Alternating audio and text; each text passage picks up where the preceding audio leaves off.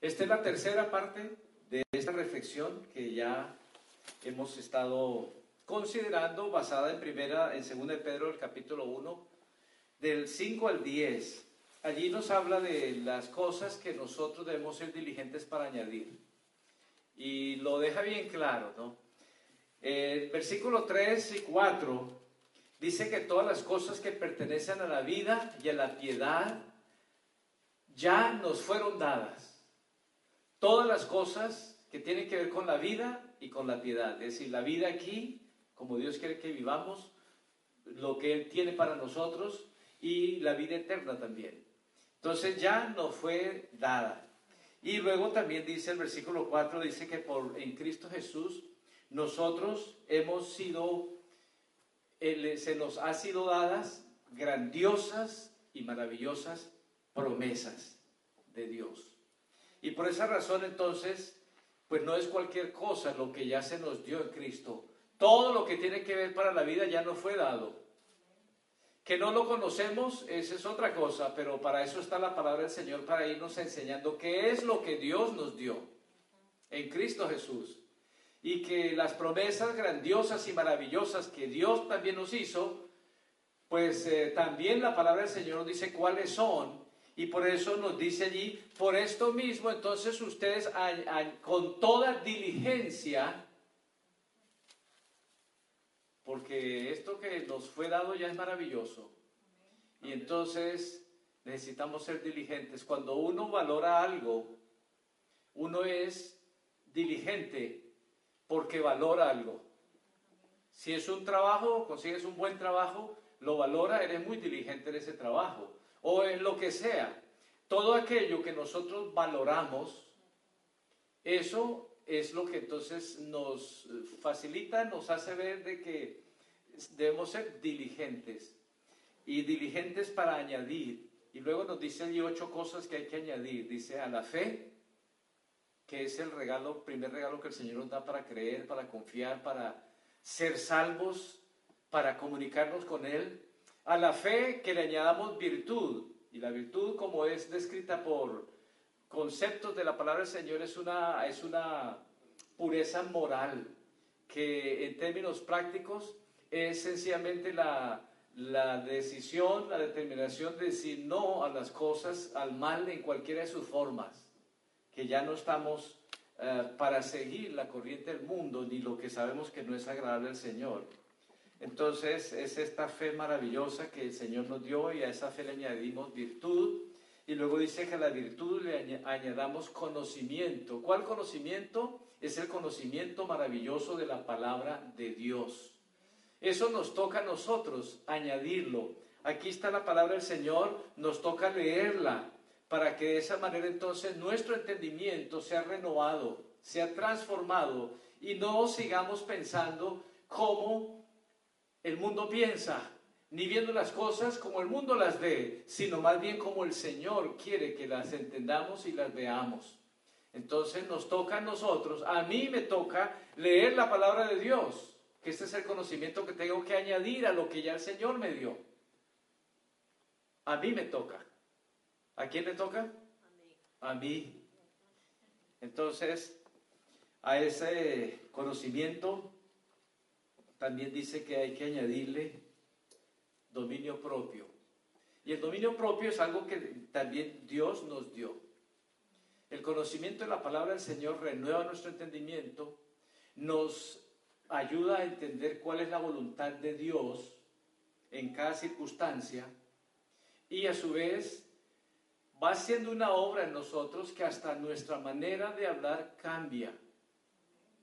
Efesios 4:29 dice, ninguna palabra corrompida salga de vuestra boca, sino la que es buena para la necesaria edificación a fin de dar gracia a los oyentes.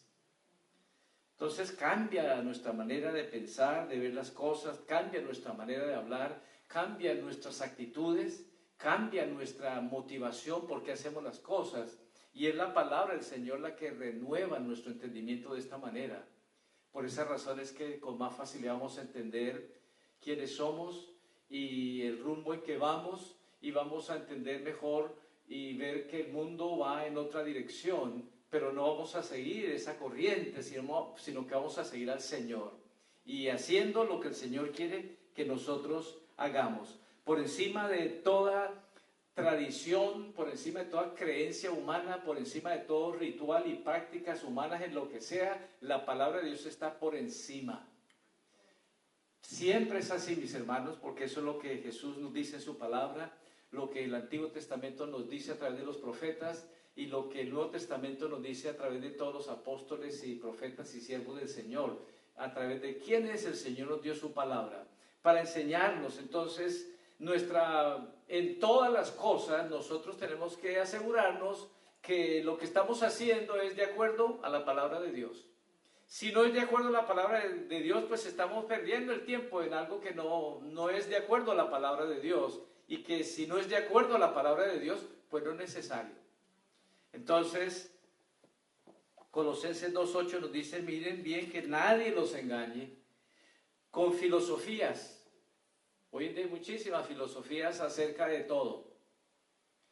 Con filosofías y, huecas sutilezas, cuestiones vacías, según las tradiciones de los hombres y conforme al rudimentos del mundo, pero no según Cristo.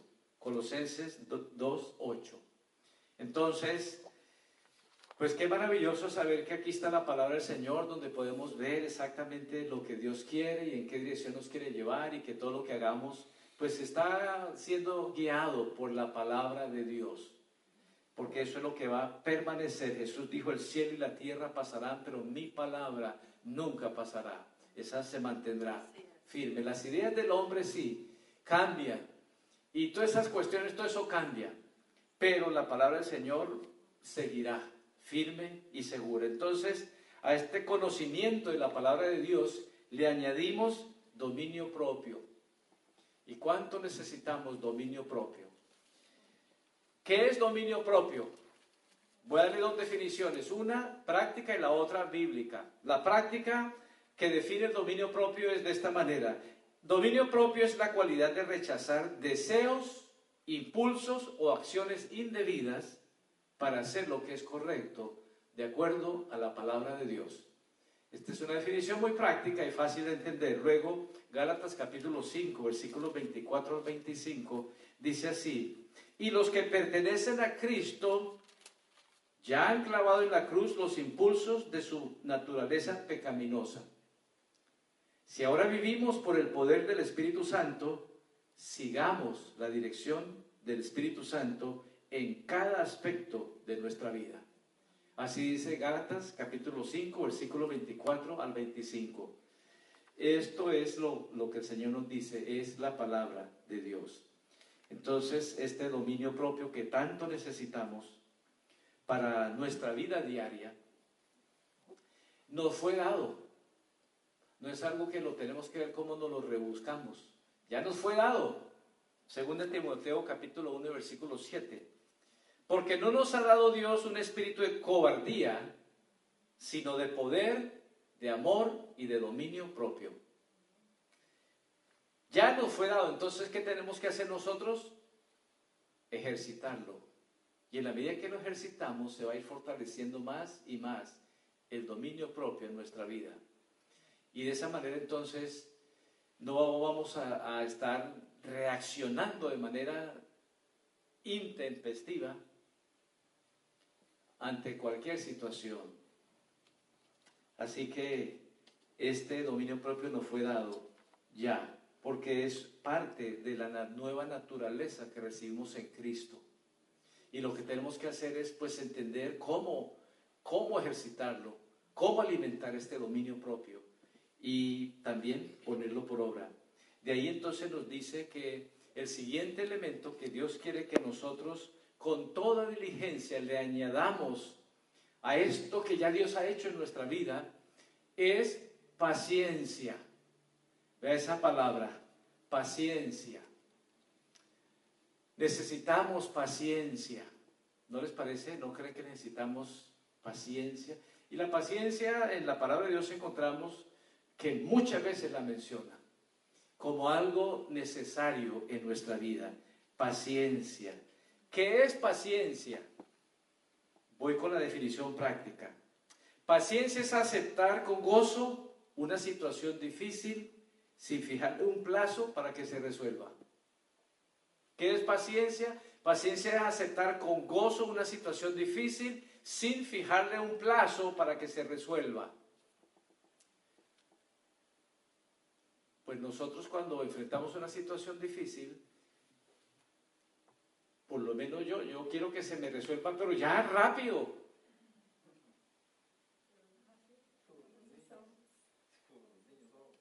Entonces, ¿qué es eso? ¿Paciencia o impaciencia?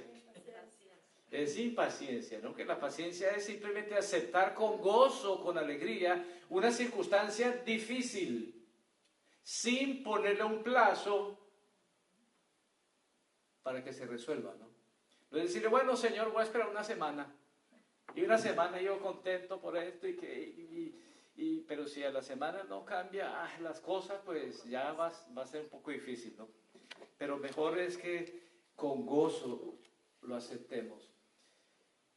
Cuando leemos en la palabra del Señor acerca de la paciencia, siempre la paciencia está conectada o relacionada a circunstancias difíciles, desagradables.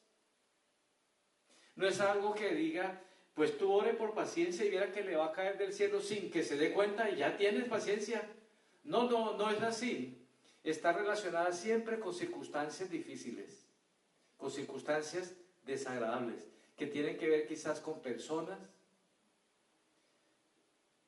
empezando en nuestra casa, tenemos que tener paciencia con los hijos, con nuestro cónyuge, en el trabajo, porque no siempre las cosas van a ser como yo quisiera que fueran, ni van a salir como yo espero que salgan. Aunque muchas veces nos pasa así. Queremos que las cosas salgan exactamente como pensamos, como deseamos, como queremos, ¿no? Pero pues no, mejor debemos estar seguros de que hay veces van a suceder así como esperamos, pero va a haber unas cuantas veces las que no va a ser como deseamos. ¿Por qué? Porque Dios quiere desarrollar algo más valioso en nuestra vida. Y entonces por eso Dios permite circunstancias que no son agradables para nosotros. Él las permite. Entonces la, la, definición práctica es que paciencia es aceptar con gozo una situación difícil sin ponerle un plazo para que se resuelva. Y luego vean lo que dice la palabra del Señor, Romanos capítulo 5, versículos 3 y 4. Creo que esta es la definición, mm, la que dije es la práctica y esta es la bíblica, pero también es bastante clara que la podemos entender. Romanos capítulo 5, versículos 3 y 4 dice así, si vienen aflicciones a nuestras vidas, podemos regocijarnos también en ellas porque nos enseñan a tener paciencia. Romanos capítulo 5, versículo 3, no es sino que anótenlo y después lo leen en casa más despacio, porque es la palabra de Dios. Si vienen aflicciones a nuestras vidas, podemos regocijarnos también en ellas porque nos enseñan a tener paciencia.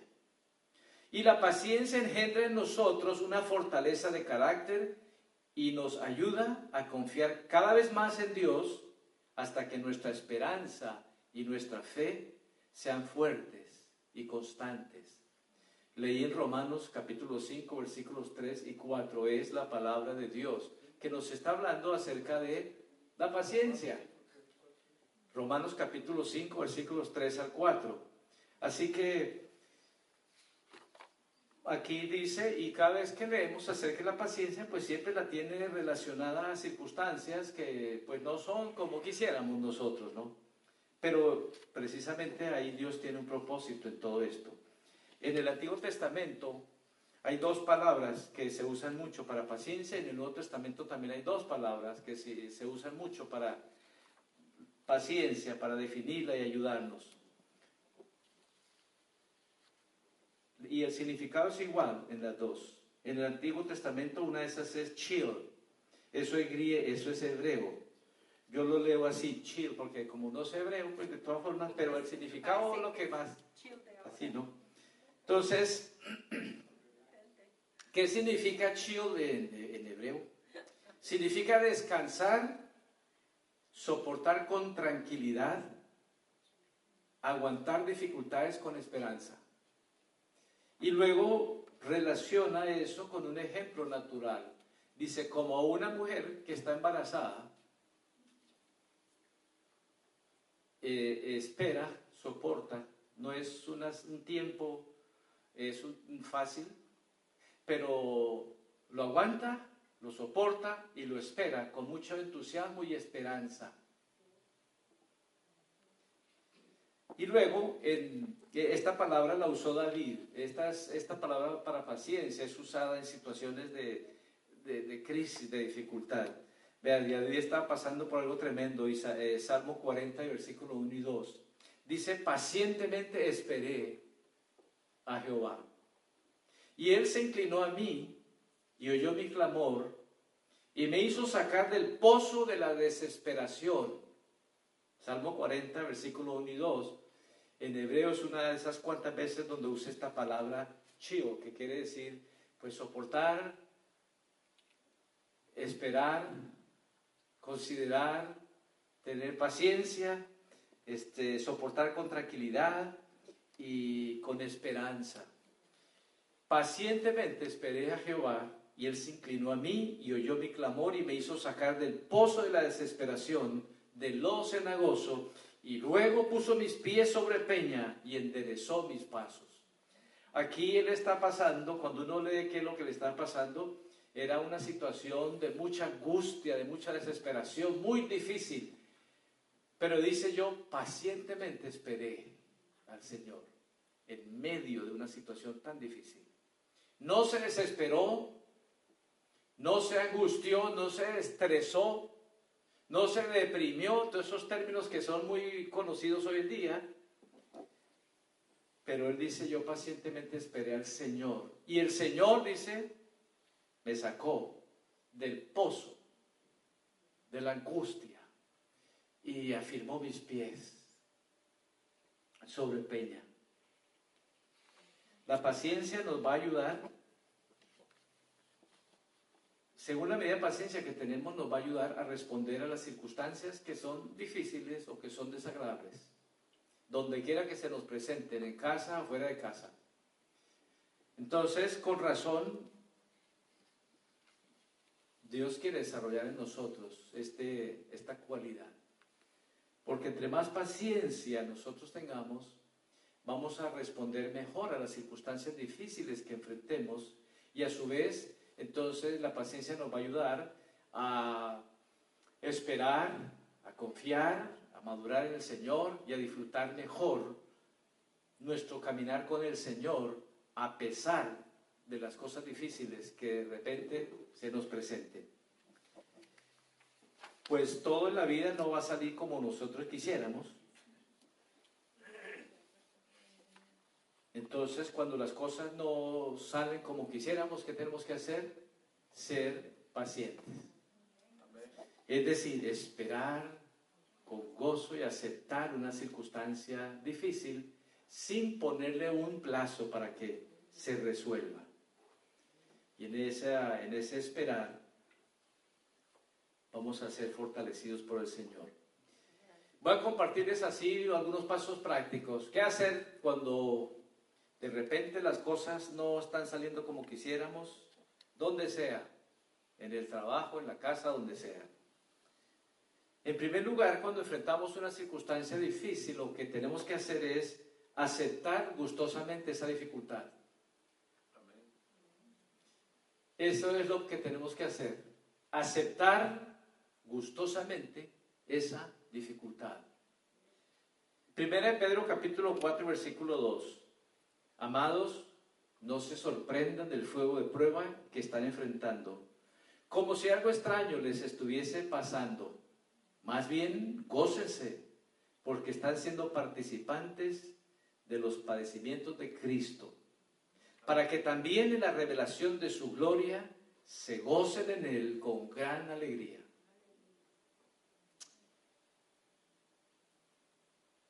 no nos sorprendamos, dice aquí, cuando estén pasando situaciones muy difíciles.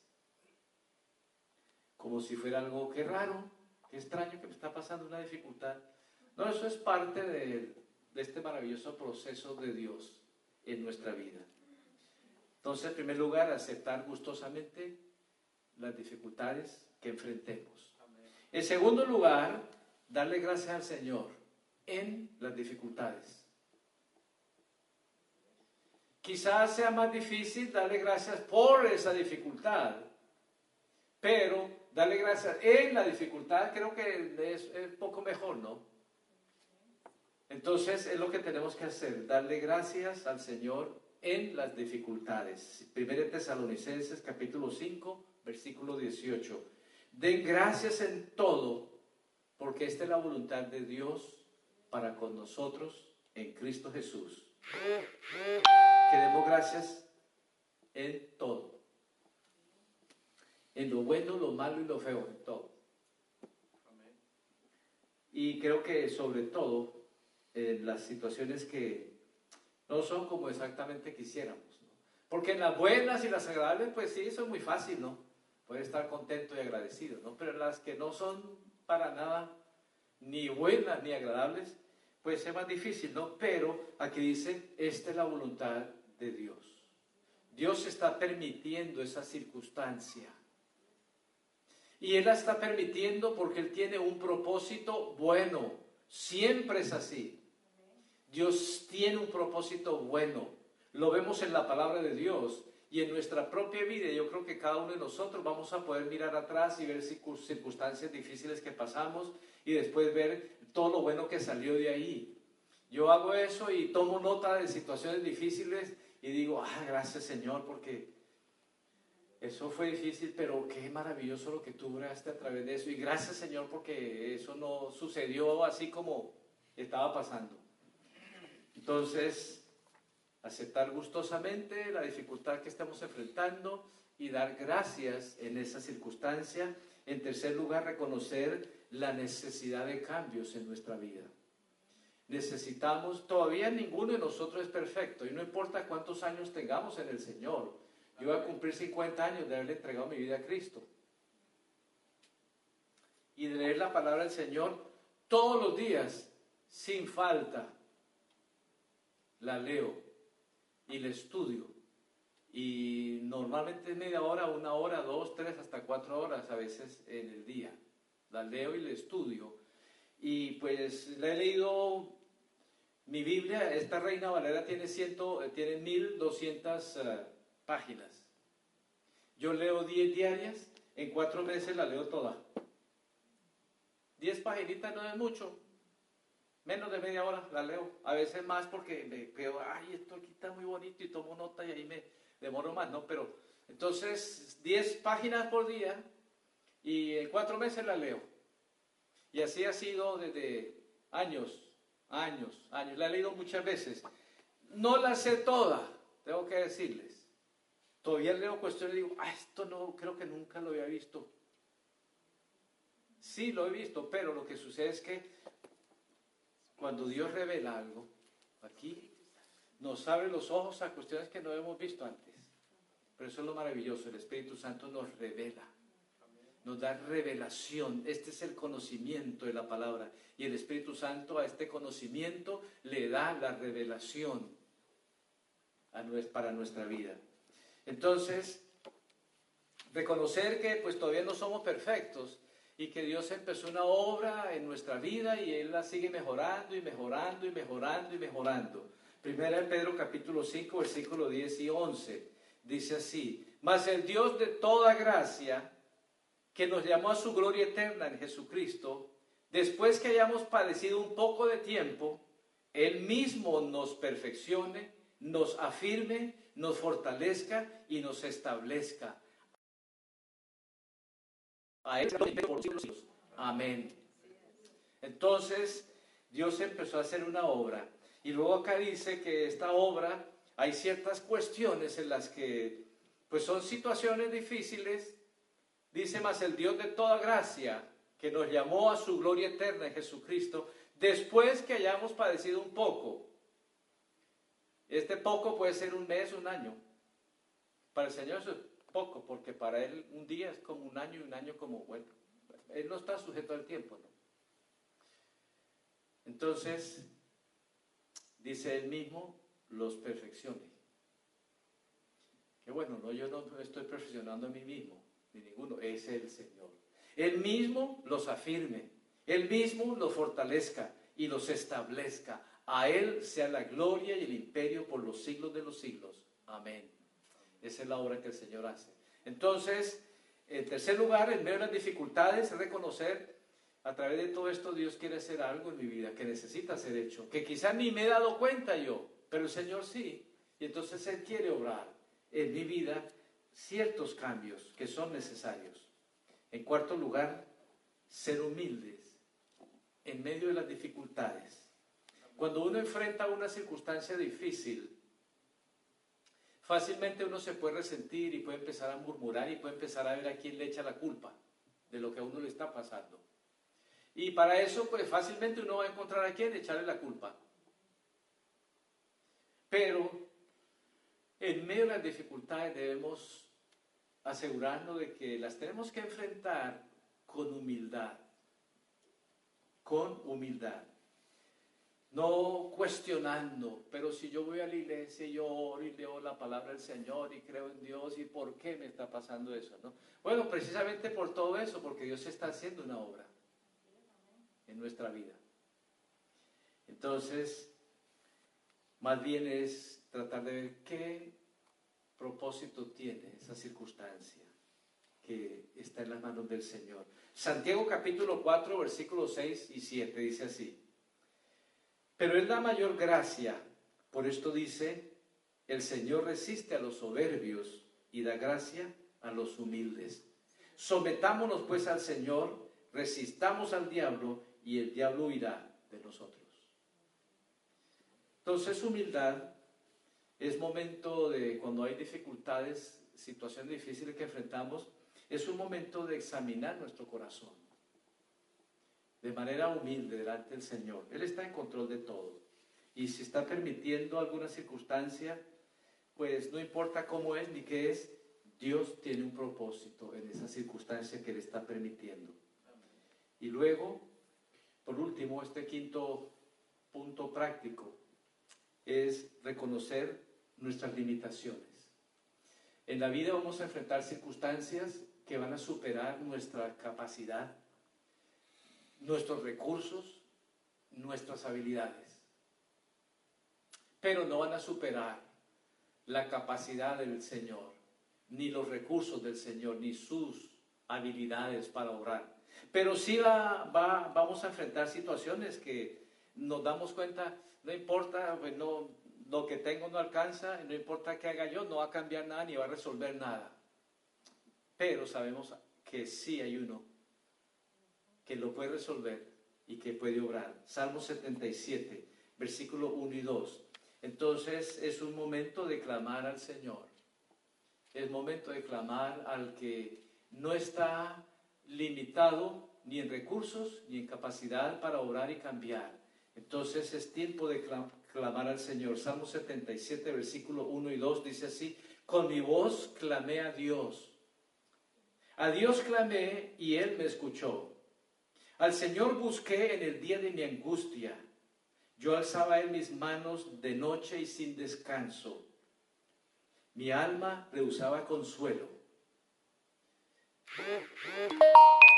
Entonces, en medio de esta es una situación muy difícil, pero el salmista clamó a Dios y el Señor lo escuchó. Así que mis hermanos, pues nosotros no tenemos el control de todas las cosas, pero el Señor sí las tiene. Tenemos limitaciones también, pero el Señor no no tiene esas limitaciones. Termino con ver así brevemente este ejemplo de Job en la Biblia. En la Biblia están los mejores ejemplos y las mejores ilustraciones. Eh, la palabra del Señor dice que Job es el mejor ejemplo de paciencia. Santiago capítulo 5, vamos lo vamos a leer versículos 10 y 11. Santiago capítulo 5, versículos 10 y 11 dice así, sigamos el ejemplo de la paciencia en la aflicción que nos legaron los profetas del Señor, seres que ahora disfrutan a plenitud la bienaventuranza de haber sido fieles a Dios a pesar de los sufrimientos. ¿Quieren mejor ejemplo de paciencia que en medio del dolor, que es el que nos dio Job? De su experiencia aprendemos que lo que el Señor permite, obra siempre para bien. Santiago capítulo 5, versículos 10 y 11. Porque el Señor es todo misericordia y compasión. Y voy a leer aquí lo de Job para que veamos la paciencia. Job capítulo 1, versículo 20, 21 y 22. Y con esto vamos a terminar estos puntos así bien prácticos que nos enseña Job en medio de una tragedia tremenda que él experimentó. Job capítulo 1, versículo 20, 21 y 22 dice así, entonces Job se levantó y rasgó su manto y rasuró su cabeza y se postró en tierra y adoró. Y dijo, desnudo salí del vientre de mi madre y desnudo volveré allá. Jehová dio y Jehová quitó. Sea el nombre de Jehová bendito. En todo esto no pecó Job ni atribuyó a Dios despropósito alguno. Pues ustedes pueden leer desde el principio del capítulo 1 y se van a dar cuenta qué fue lo que le pasó a Job. Y lo que él experimentó, esta circunstancia tan difícil, era una tragedia tremenda, terrible. Y en el capítulo 2 se completa toda esa tragedia. Bueno, pues aquí leen ustedes en el primer capítulo que Job era un hombre temeroso de Dios, amaba a Dios y Dios dijo que él era apartado del mal y que era temeroso de Dios y que era recto y, Dios lo dijo de él dos veces, tres veces lo dijo. No fue Job quien dijo eso de él mismo, fue Dios quien lo dijo. Y pues este gran hombre, Dios temeroso de Dios, era bendecido por Dios, tenía muchos recursos, pero un día, de repente, perdió todo. En unos pocos segundos perdió todo. Todos los recursos que tenía. Miles de yuntas de bueyes, de camellos, de asnas, de, todo eso. Dice que era uno de los más prósperos del oriente. Y en pocos segundos perdió todo. Y ahí describe cómo lo perdió. Ustedes pueden leerlo. Después él dice que tenía diez hijos también. Cinco hijos y cinco hijas. Y también en ese mismo día, en ese transcurso de unos cuantos eh, segundos, porque dice que cuando uno vino y le trajo la noticia que pues se robaron todos los bueyes y, ni siquiera había terminado de hablar cuando otro vino y le dijo, se le robaron todas las vacas y le pasó, y así dijo, y pues la casa se cayó donde estaban tus hijos y se murieron todos. Eso pasó muy rápido. Y eso es tremendo. Eso es tremendo. ¿Cuál fue la respuesta de él? Bueno, lo natural, pues yo creo que cualquier persona cuando pierde algo material, o más bien como le pasó a él, todo, imagínense por un momento que Dios no quiera que así sea, pero que de repente, pues que llegamos a la casa y pues que se cayó, se prendió fuego y no hay nada, ¿no? Y ya está y que todo lo que había desapareció ahí, pues eh, eso es una circunstancia difícil, ¿no? Y luego que le digamos, y tus hijos también todos murieron. Pues bueno, eso yo creo que naturalmente es una tragedia muy difícil, ¿no? Y bueno, esto fue lo que él experimentó. Pero la forma en que él respondió, eso es lo que queremos ver porque es el ejemplo que él nos da, dice la palabra, que aprendamos del ejemplo de él. Y él nos da por lo menos seis cosas que reflejan eh, que esta paciencia que él tenía, que le llevó a responder de esta manera, estaba profundamente arraigada en su fe, en su confianza y su dependencia en Dios. Entonces, dice así, bueno, en primer lugar, él respondió con humildad a esa tragedia. Job 1.20, entonces Job se levantó y rasgó su manto y rasuró su cabeza. Esa era una forma en esa época de humillarse, deshacerse de sus buenas ropas, raparse la cabeza. Eso era una forma de humillarse. Cuando se enteró de todo, que perdió todo esto, esto fue lo que él hizo. Entonces respondió con humildad, humillándose delante del Señor. También respondió adorando a Dios. Eso es muy interesante, me parece, ¿no? No se quejó, no se deprimió, nada de eso, no se estresó, no se angustió, no se descontroló, pero se humilló delante del Señor y lo adoró. Y pues yo creo que eso es lo que también nosotros podemos hacer ante una dificultad, humillarnos ante el Señor y adorarle. Versículo 20, Job 1.20, se postró, entonces Job se postró en tierra y adoró al Señor.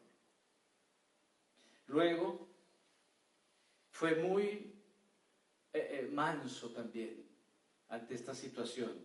Versículo 21, y Job dijo, desnudo salí el vientre de mi madre. Es decir, pues ¿quién soy yo? Aunque tenía mucho. Y aunque pues lo que tenía y lo que él era y por, todo, un gran hombre de Dios, temeroso de Dios, muy respetable allí entre toda la, gente y, con muchos recursos y todo, pero nunca se creyó. Ah, pues yo soy el, el más grande de todos aquí, no. Fue muy manso, dijo, desnudo salí el vientre de mi madre. Y luego tenía claro su destino versículo 21, y desnudo volveré allá. De donde vine, voy a ir allá. Tenía claro, ¿no? ¿Quién soy? No me creo la gran cosa. Y luego dice, y volveré allá. Sabía quién era, amaba a Dios, tenía claro su identidad y su destino. No importa qué pase aquí, voy rumbo a la eternidad con mi Padre Celestial a dónde voy, estoy seguro a dónde voy. Y entonces, esto es lo que nos enseña. Él estaba agradecido también por lo que tenía. En medio de la dificultad, cualquier dificultad, en este caso de pérdida, él estuvo agradecido por las cosas que le había dado. Estaba agradecido y esa era su actitud siempre. Versículo 21. Entonces dice así, no perdió de vista quién era el dueño de todas las cosas y está agradecido por lo que Él le ha proveído hasta ese momento que tenía, aunque quedó sin nada. Versículo 21 dice, Jehová dio y Jehová quitó. Sea el nombre del Señor bendito. No perdió de vista quién era el verdadero dueño de todas las cosas que Él había tenido. Y luego, para terminar, reconoció que aún en medio de su tragedia, en medio de esa dificultad, Dios en esa circunstancia difícil tenía un propósito. Versículo 22. En todo esto no pecó ni atribuyó a Dios despropósito alguno. Tenía bien claro que aunque eso era terrible, Dios tenía un propósito. Y luego si usted lee en el último capítulo de Job, el capítulo 41, se van a dar cuenta el propósito de Dios. De tal manera que el mismo, que el mismo Job dice, de oídas yo te había oído, pero ahora mis ojos te ven. Tuvo una revelación muy profunda de Dios en su vida. Entonces, mis hermanos, pues qué ejemplo maravilloso nos da Job. En medio de una dificultad, humillarnos. En medio de una dificultad, ser mansos. ¿Quiénes somos? Del Señor es todo. En medio de una dificultad, reconocer que Dios es el dueño de todas las cosas. En medio de una dificultad, darle gracias por todo. En medio de una dificultad es reconocer que vamos eh, que no importa aquí con mucho con poco, con dificultad, eso sí, no importa todo eso, aquí estamos de paso, vamos, tenemos claridad, ¿a dónde vamos?